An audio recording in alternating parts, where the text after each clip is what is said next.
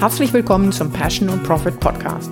Mein Name ist Andrea Lekis und hier sprechen wir zu Small Business Inhabern über die praktischen Details, wie sie ihre Firma führen, Profit erwirtschaften und mehr Freiheit genießen.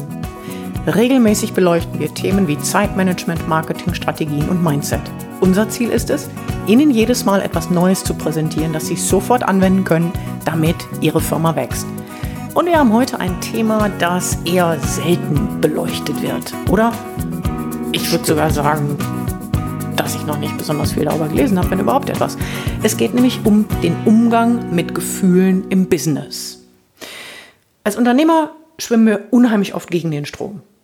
Und das erfordert Energie. Wir sind die Nerds, diejenigen, die gefragt werden, ja, warum machst du das denn? Warum tust du dir das an? Warum suchst du dir nicht einen Job?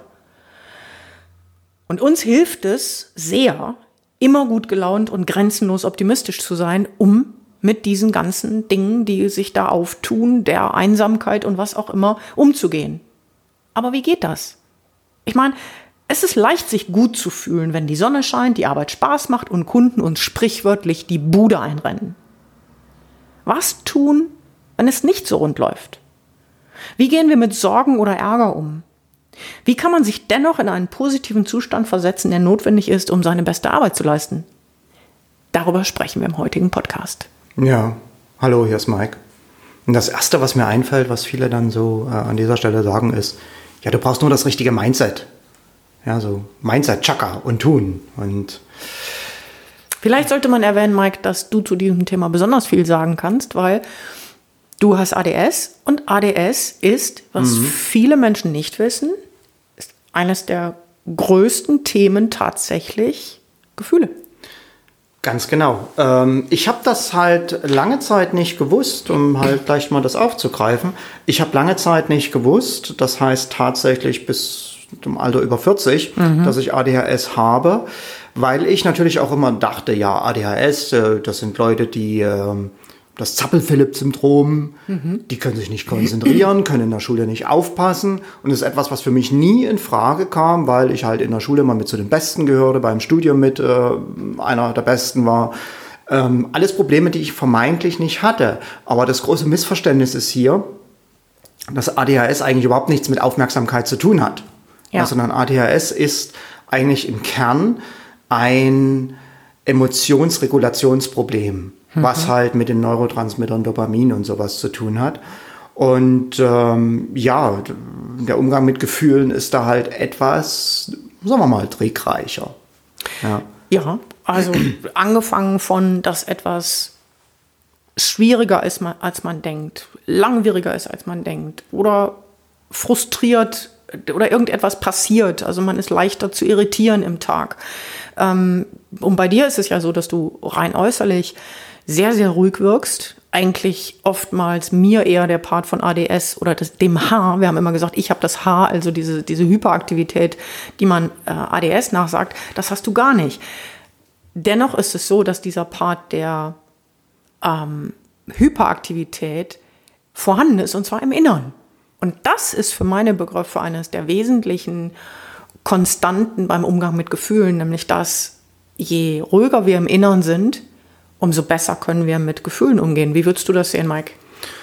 Äh, ja, absolut. Also für mich ist das, äh, gibt es so schönes, dieses das Wörtchen Resilienz. Für mich wird das damit umschrieben, äh, wie resilient ist man. Und Resilienz ist ja nichts weiter als die Fähigkeit, mit den Dingen, die uns das Leben vor die Füße wirft, mhm ähm, ruhig und gelassen umzugehen. Und es ist erstaunlich, dass du das erwähnt hast, weil ähm, es gibt dazu ähm, ein ganz interessantes Unternehmen, ähm, nämlich, jetzt muss ich kurz auf meinen Zettel schauen, das amerikanische Unternehmen Adaptive Learning Systems.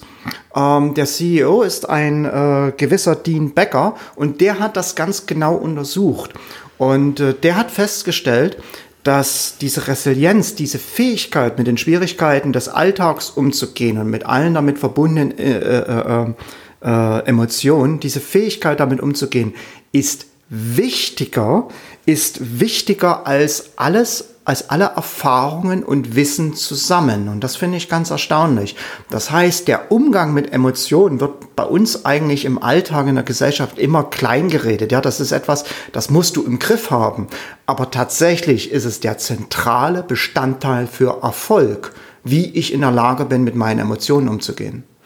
Ja, und da sind jetzt mehrere Dinge drin, die ich für extrem wichtig halte. Nämlich, ich stelle immer mal wieder fest, so Tendenzen im Markt und eine davon gaukelt so ein bisschen den Selbstständigen und Unternehmern vor, ähm, dass man es irgendwann zu einem bestimmten Zeitpunkt mal geschafft hat.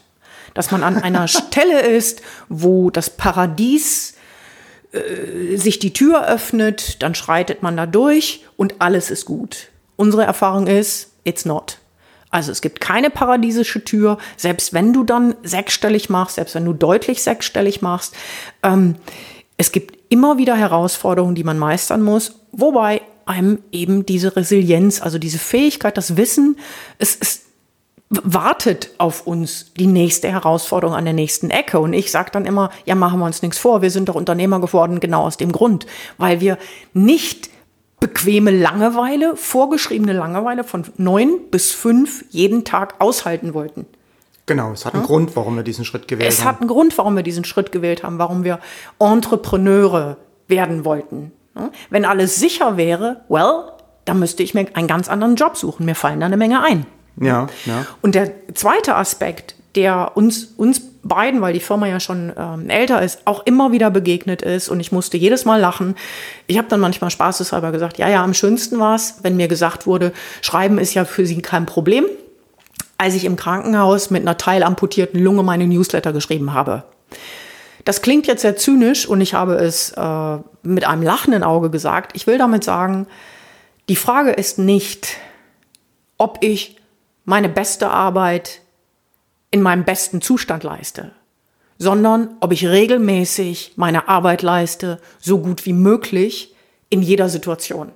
Ja. Und wir beide haben zusammen Dutzende von Situationen durchgemacht. ADS geht leider damit einher, weil man es nicht kennt, dieses sogenannte Unmanaged ADHD, dass man Unfälle hat. Du hast viele, die schlimmsten waren ein Frontalzusammenstoß vor einigen Jahren.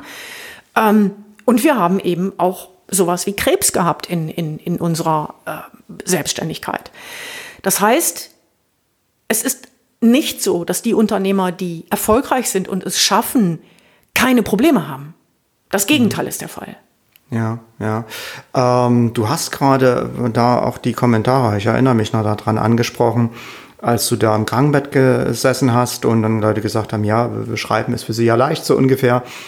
Ähm, und das ist eigentlich so ein Baustein in der, in der ganzen, im ganzen Umgang mit Emotionen für mich, der, der wichtig ist, dass wir uns selber eigentlich immer wieder in schlechte Zustände versetzen. Das heißt, wir selber sind teilweise äh, daran schuld, dass wir in einem schlechten Zustand emotional gesehen sind, hm. weil wir uns mit anderen vergleichen. Oh ja. Und das Problem dabei ist, es gibt nur zwei Richtungen. Es gibt bei diesem Vergleich aus psychologischer Sicht nur zwei Richtungen. Entweder wir vergleichen uns nach unten, mhm. das heißt, wir schauen auf Leute herab, von mhm. denen wir annehmen, sie hätten weniger geschafft oder weniger erreicht als wir. Mhm.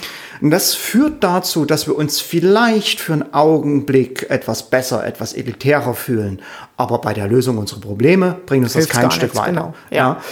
Das andere, die andere Richtung ist aber genauso schlecht. Wir vergleichen uns mit Leuten, die scheinbar besser sind als wir, die scheinbar so viel mehr erreicht haben als wir, mit dem Ergebnis, dass es uns immer wieder frustet, mit dem Ergebnis, dass wir Neid spüren und so weiter und so fort. Doch das, was wir dabei vollkommen außer Acht lassen, das ist die Komplexität der Dinge.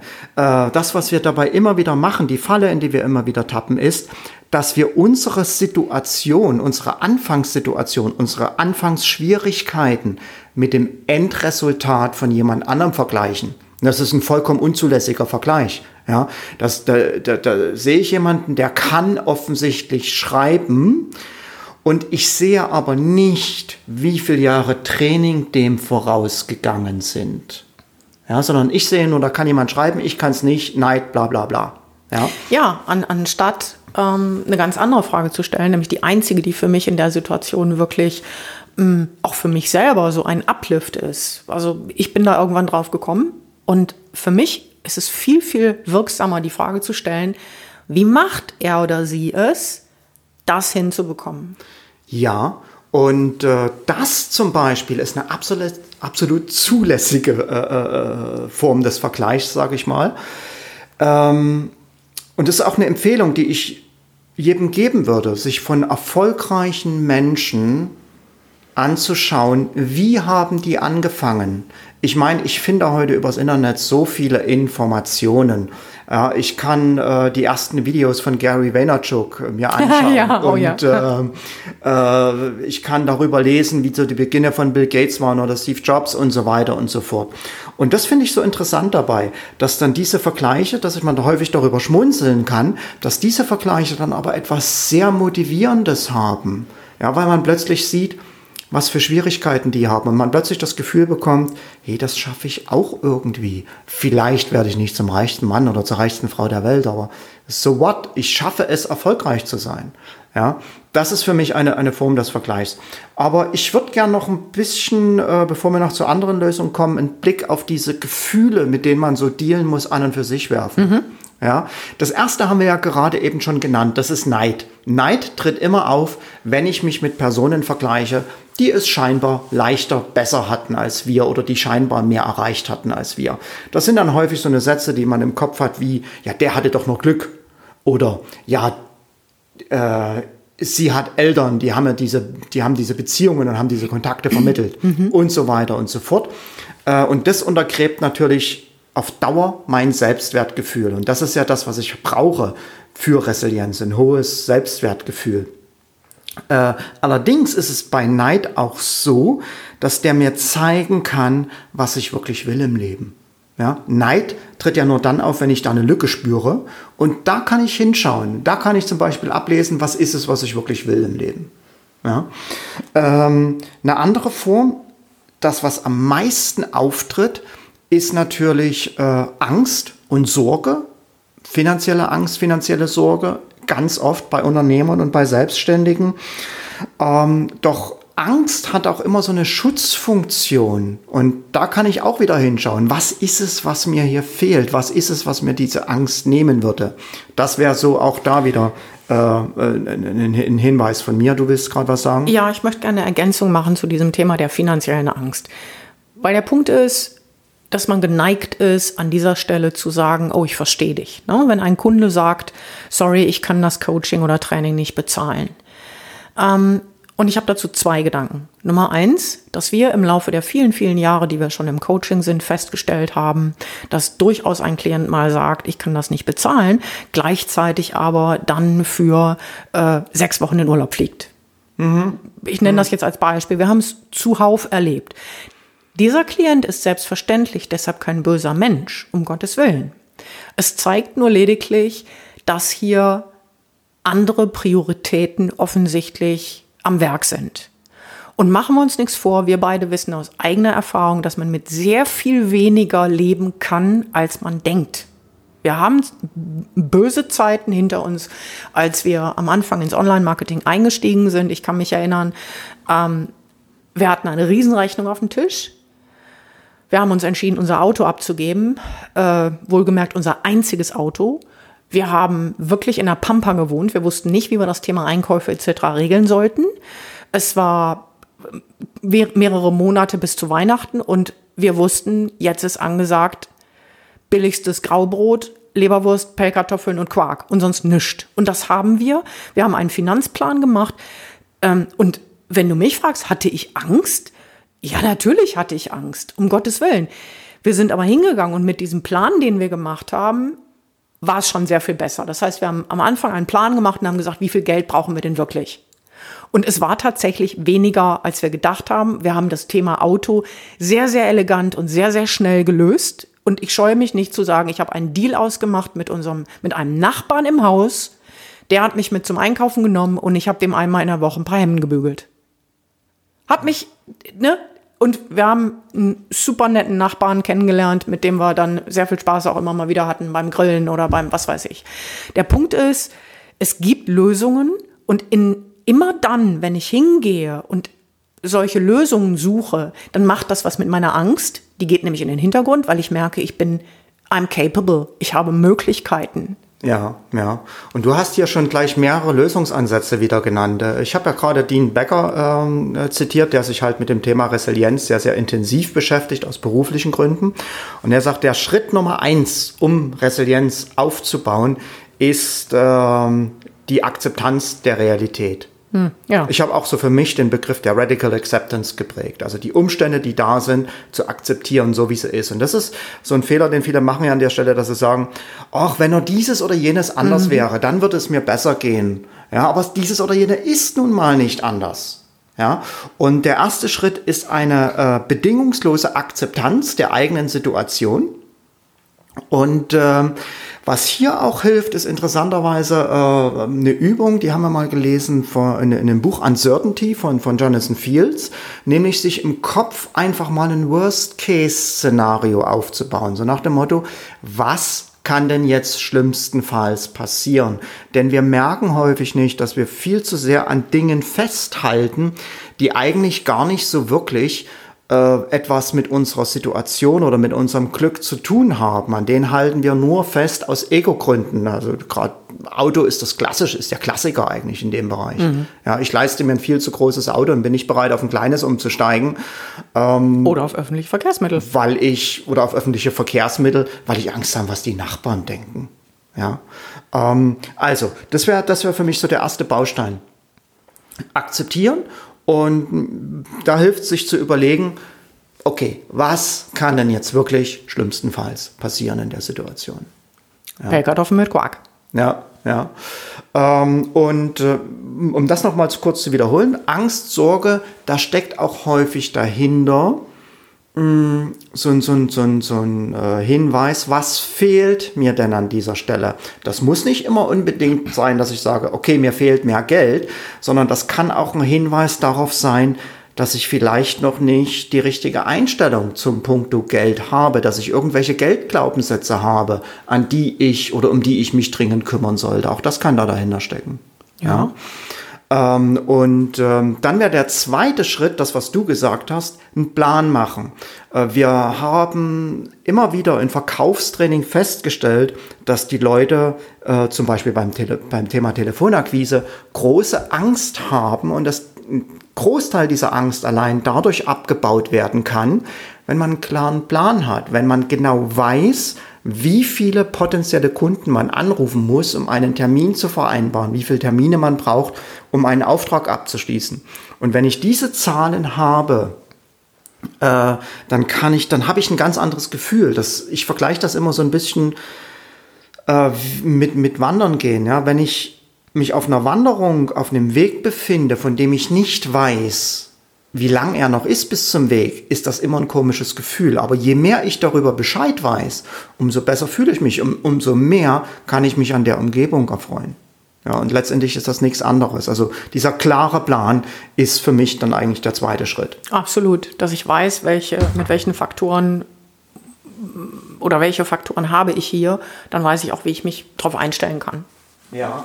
Und ähm, eine dritte Emotion, mit der die, die, mit der ich oft dealen muss, das sind natürlich nicht alle, ich nenne hier einfach nur die häufigsten, ist äh, dieses Gefühl von Ärger oder Wut. Ich ärgere mich über einen Kunden, ja, was für eine, was, was, dass der jetzt wieder eine Extrawurst haben will. Ähm, ich bin wütend, weil mich ein Wettbewerber ausgebotet hat. Ähm, Wut ist auch etwas, was aus Neid heraus entstehen kann. Ähm, aber auch Wut hat für mich durchaus eine gute Seite. Emotionen wollen uns auch immer etwas zeigen, äh, Dinge, um die ich mich kümmern muss. Und bei Wut und Ärger sind es häufig Dinge, die ich nicht mehr haben will. Ja, ich ärgere mich über, äh, über, über die Verhaltensweisen von meinen Kunden und für mich könnte das ein Zeichen sein, dass ich mir überlege, mit welchen Kunden will ich denn tatsächlich zusammenarbeiten. Oder welche Prozesse muss ich aufsetzen, dass bestimmte Probleme nicht mehr auftauchen. Es kann zuweilen sein, dass ich es einfach klar, klar kommunizieren muss. ne, Ja. oder klarer kommunizieren muss. Ähm, es kann auch sein, dass ich mich nach einer Weile im Business an einer Stelle befinde, wo ich einfach mein Geschäftsmodell ändern sollte. Ja. Ja, Was wir natürlich selten so mit Yippie und Juchai tun, weil es wiederum Angst macht. Angst macht, genau. Und äh, wie habe ich so schon die, die, die Überleitung zu dem zweiten großen Problemlösungsansatz von den Becker?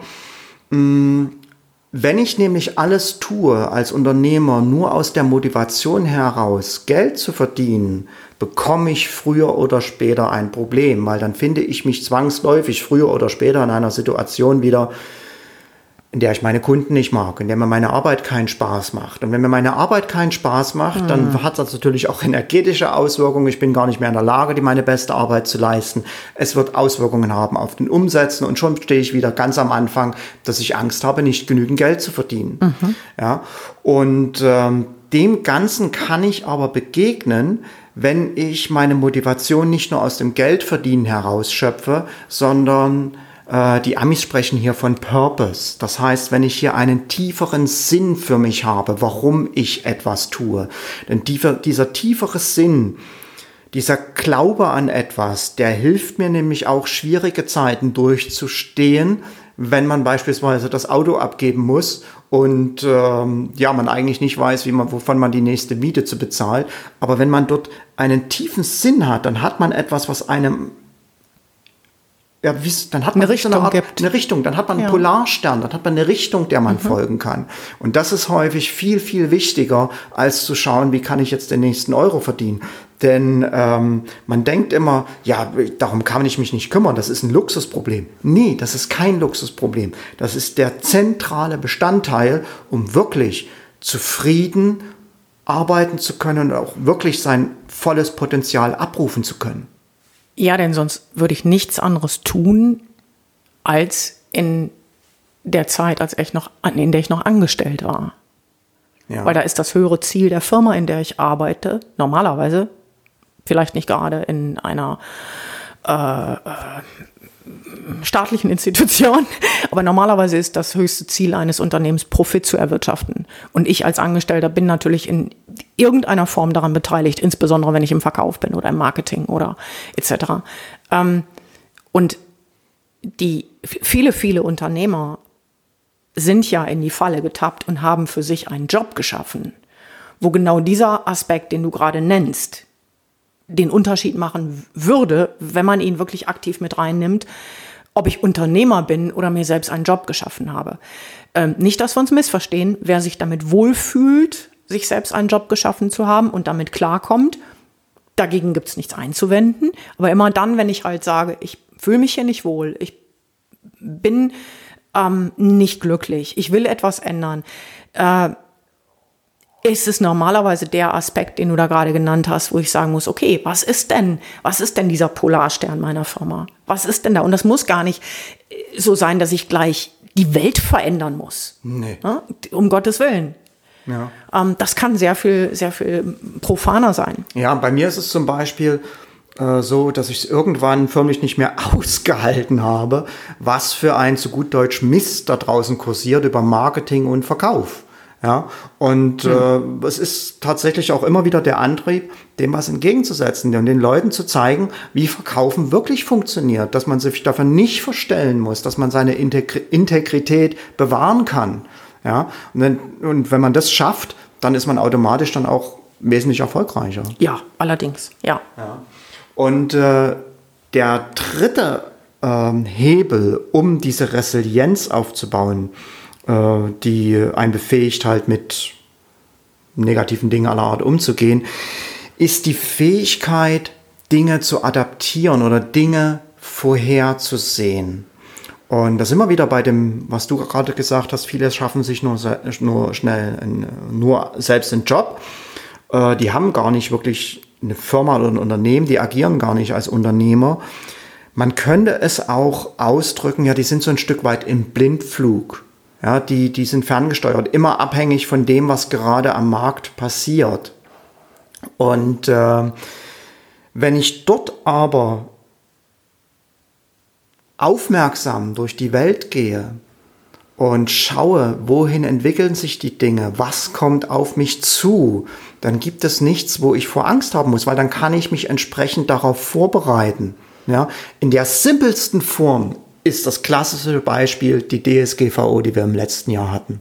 Hm. Ja, alle sind so amok gelaufen im April oder Mai, aber dass dieses Thema äh, so kommen wird in der verschärften Version, das war ja nicht erst seit 2018 bekannt. Das stand schon lange, lange, lange vorher fest. Das heißt, da war schon viel, viel Zeit dafür da, um mich damit auseinanderzusetzen, um mir zu überlegen, wie gehe ich damit um? Welche Konsequenzen hat das mit meinem Marketing und welche Lösungen gibt es dafür? Ja, und ähm, da muss ich dann auch gar nicht über Gesetzgeber schimpfen. Das kann ich immer noch tun, aber ich muss das nicht tun, weil es mir selber das Wasser abgräbt. Ja, und äh, das ist etwas, wo viele überhaupt nicht achten. Und lustigerweise ist das auch einer, was wir unseren Kunden auch immer mitgeben, einer der sieben Bereiche, die notwendig sind, um erfolgreiches Unternehmen aufzubauen. Nämlich, dass ich vorausschauend agiere, dass ich mir genau anschaue, was sind die Entwicklungen auf dem Markt, was für Gesetzesänderungen stehen an und so weiter und so fort, um dann entsprechend agieren zu können. Klassische Themen jetzt, Digitalisierung, Industrie 4.0, das sind so die Themen, über die in Deutschland gesprochen wird, wo auch wieder ein großes, großes, wo, wo viel Angst da ist, die gar nicht da sein müsste. Ja. Ja, und da sprichst du eigentlich eine weitere Lösung an, äh, was so, wo ich wirklich Fan davon bin. Ich habe so einen Leitspruch, der heißt, jetzt bringen wir mal Realität in die Dinge. Angst ist das eine, Angst ist oftmals nicht verhaftet in der Realität.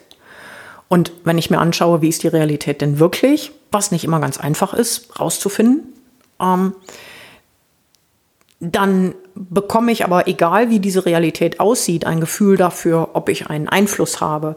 Und wann immer ich auf etwas einen Einfluss habe, bekomme ich ein anderes Lebensgefühl. Ja. Also ich kann mich erinnern, ähm, es ist jetzt zum Glück eine ganze Weile her, als ich Krebs hatte, habe ich, du hast das damals nicht so gut gefunden, ich vermute, weil als Partner die Gefühle, die mit einem da Schlittenfahren sozusagen sind, wahrscheinlich auch nicht ganz leicht. Aber ich kann mich erinnern, dass ich mich wirklich, wirklich schlau gemacht habe. Ich habe gelesen, gemacht und getan, wie verrückt. Ich wollte wissen, was kommt auf mich zu. Ähm, letztlich war es noch schlimmer, als ich gedacht habe. Aber ich war unendlich froh, dass ich vorher eine Idee hatte, was auf mich zukam, weil ich nämlich hingegangen bin ich habe wirklich vom ersten Tag im Krankenhaus, ich hatte ja eine, meine Lunge ist ein Teil amputiert worden. Ähm, ich wusste, was dort passiert und ich habe vom ersten Tag im Krankenhaus mir einen Plan gemacht. Ich kam mir albern vor, aber es war so, dass ich das Gefühl hatte, ich kann mich daran festhalten. Und der Plan sah wirklich so aus, dass ich gesagt habe, mit dem Tag, wo ich ausstehen darf, was witzigerweise am ersten Tag war, ähm, werde ich meine Meter zählen, beziehungsweise die Schritte zählen, die ich gehen kann. Und ich habe immer versucht, die, die Schritte zu erweitern. Also jeden Tag ein paar mehr Schritte. Ja. Du wirst dich erinnern, ähm, wie schwierig das war. Und es hat einige Wochen gedauert, bis ich zum Beispiel runter in den Garten konnte. Aber worauf ich hinaus will, ist dieses Thema, wenn ich, egal wie schwer die Situation ist, mir ein, ein Szenario dem gegenüberstelle, das mich als Meister meines Schicksals darstellt, verändern sich die Gefühle, verändern sich die Ohnmachtsgefühle. Ja, und ich habe damals auch immer gestaunt, wie viel Halt und wie viel Kraft dir das tatsächlich gegeben hat. Unendlich, ja.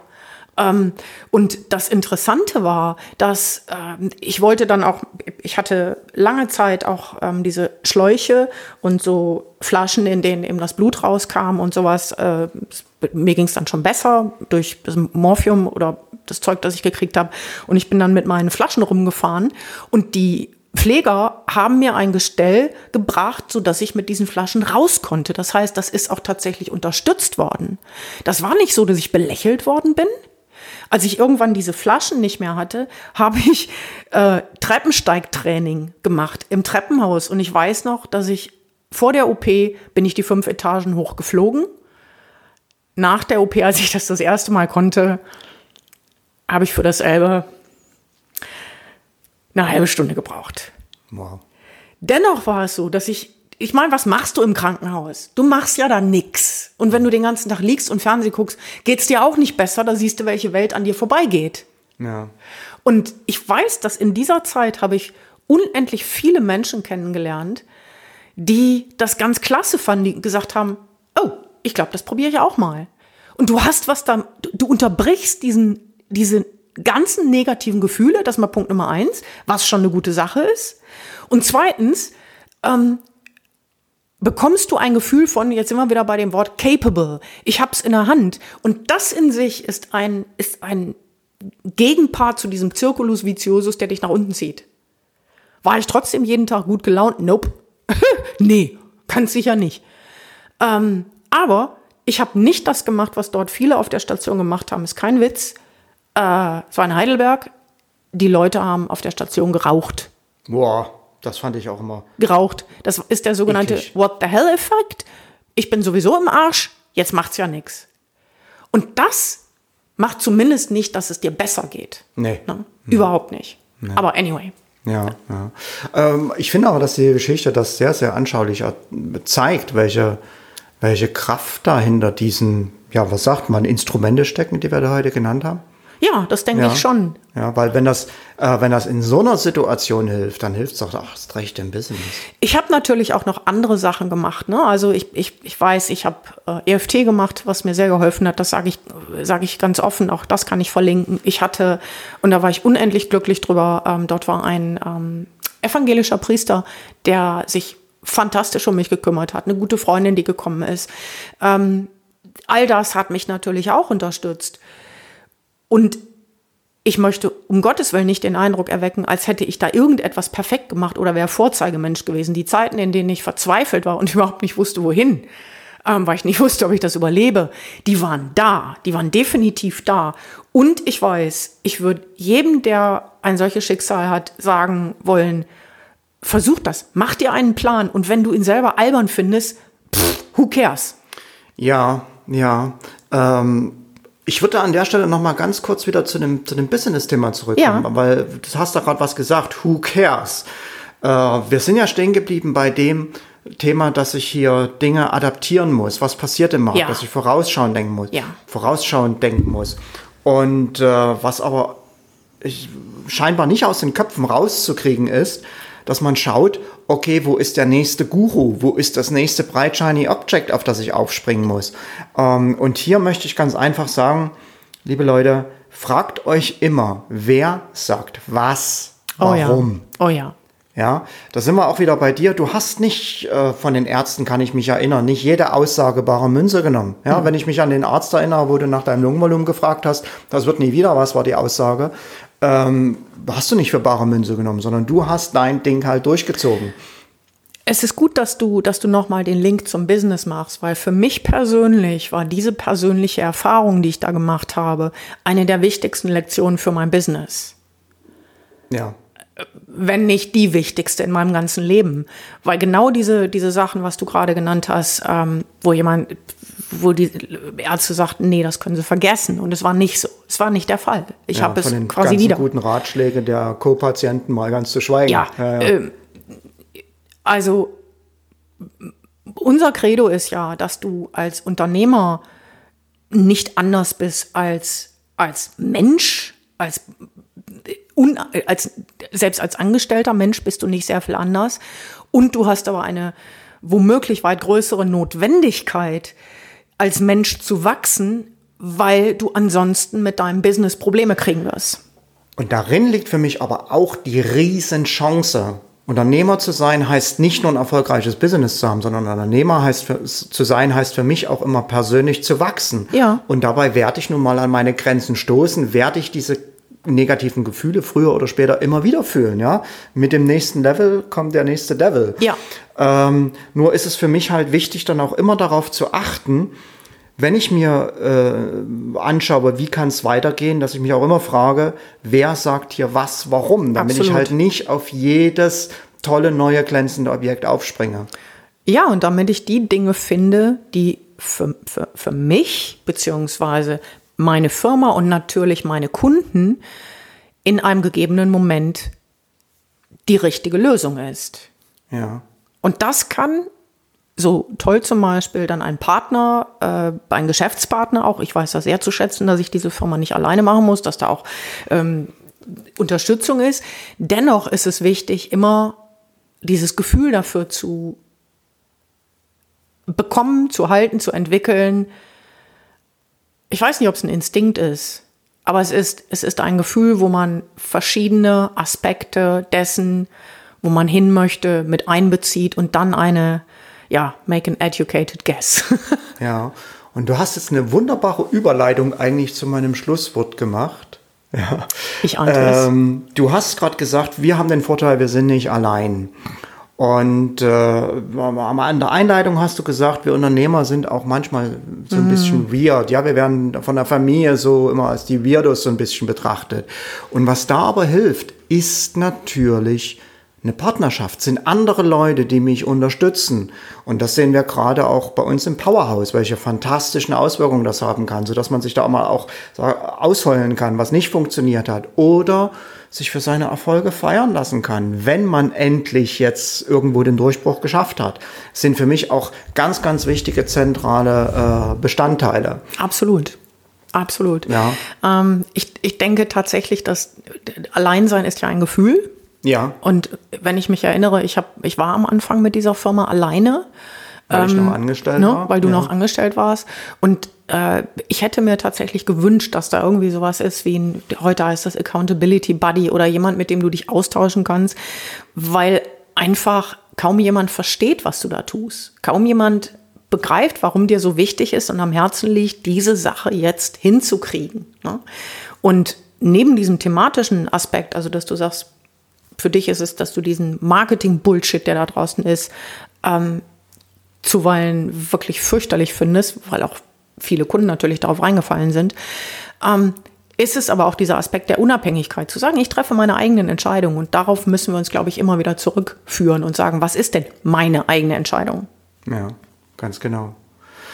Ja, in diesem Sinne sind wir am Ende angelangt. Äh, ich fasse noch mal ganz kurz zusammen. Sehr gerne. Ähm, also es ist wichtig, dass wir als Unternehmer selbstbewusst agieren und äh, auch jederzeit motiviert sind, unsere Energie mit unserer Energie gut haushalten. Das ist aber nicht immer ganz so einfach. Wir haben nun mal mit negativen Emotionen zu dealen, Angst, Ärger, Sorgen um die Zukunft und so weiter und so fort. Und äh, deshalb ist es wichtig, dort eine Resilienz aufzubauen. Und tatsächlich ist es so, dass Resilienz der entscheidende Faktor für Erfolg ist, noch vor Wissen und Erfahrung und was es da sonst noch alles gibt. Und um diese Resilienz aufzubauen, ist es notwendig, dass wir die Umstände, mit denen wir dealen, akzeptieren. Akzeptieren so, wie sie sind. Das ist eigentlich so der erste Schritt. Der zweite Schritt ist dann, dass wir äh, für uns auch so ein Stück weit unseren Polarstern finden, eine Richtung, der wir folgen, diesen, diesen inneren, tieferen Sinn dessen, was wir da machen, äh, sehen, weil das hilft es uns auch mehr oder besser durch schwierige Zeiten durchzumanövrieren. Und ähm, was natürlich auch hilft, ist natürlich eine gewisse Vorausschau, ja, die Fähigkeit, Dinge zu äh, vorauszubauen, zu, antizip zu antizipieren. Und äh, da hilft es natürlich, sich auch einen klaren Plan zu machen.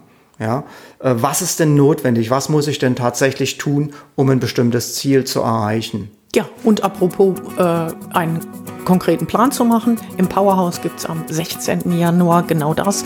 Wir haben einen Live-Workshop, wo wir äh, mit unseren Mitgliedern gemeinsam den Plan für das Jahr 2020 erarbeiten. In, ich glaube, wir haben normalerweise vier Stunden äh, angesetzt dafür. Also, wenn Sie dabei sein wollen, Klicken Sie auf die Verkaufsseite vom Powerhouse und unter https www.passion-profit.com-powerhouse und ich verlinke es in den Show Notes.